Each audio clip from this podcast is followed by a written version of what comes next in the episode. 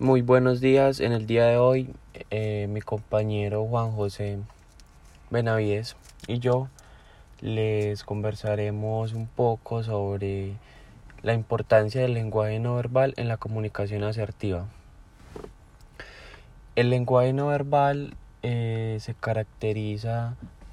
por ser un lenguaje en donde las personas optan por ser pasivas y de alguna forma reservar y guardar sus ideas para ellos mismos. Son personas que son conscientes de lo que sucede a su alrededor y con esta gran virtud eh, analizan la situación y sacan sus conclusiones personales que hacen que superen cualquier situación. La importancia del lenguaje no verbal en la comunicación asertiva es que al ser el lenguaje no verbal un área del lenguaje que permite el análisis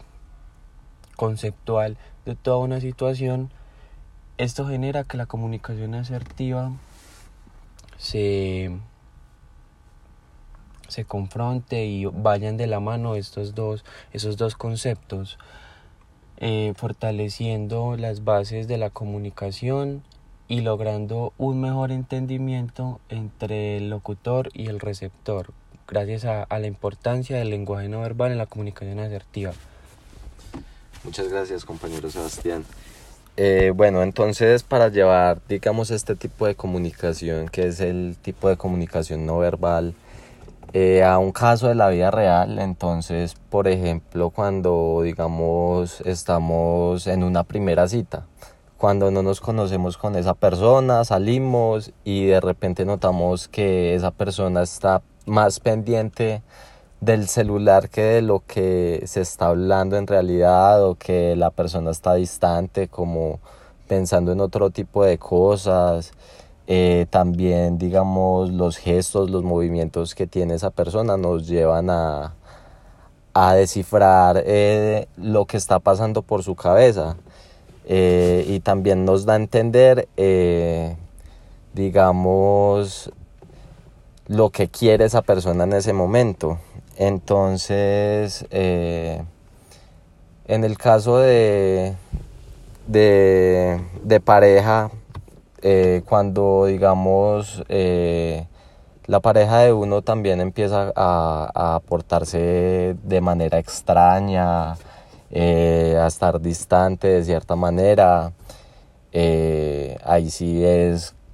preocupante, digamos, porque ahí sí tendríamos que ir a analizar qué es lo que está pasando en realidad y pasar como de ese lenguaje no verbal a un lenguaje digamos, sí, ya verbal, eh, donde se maneje la comunicación asertiva y efectiva en ese momento como para solucionar ese tipo de situaciones. Como lo decía mi compañero en el, en el anterior ejemplo, eh, podemos darnos cuenta de la gran importancia del lenguaje no verbal porque si nosotros hacemos uso o empezamos a analizar la otra persona por sus comportamientos o su forma de expresarse, podemos concluir eh, muchas situaciones que se están presentando en el momento. Y pues como para concluir, eh, el lenguaje no verbal es una parte esencial de la comunicación asertiva porque permite ser al individuo más consciente de sus acciones, del el lugar en el que está y las situaciones que vive y de esta forma desde el autoanálisis logra comprender y comunicarse asertivamente. Muchas gracias, profesora.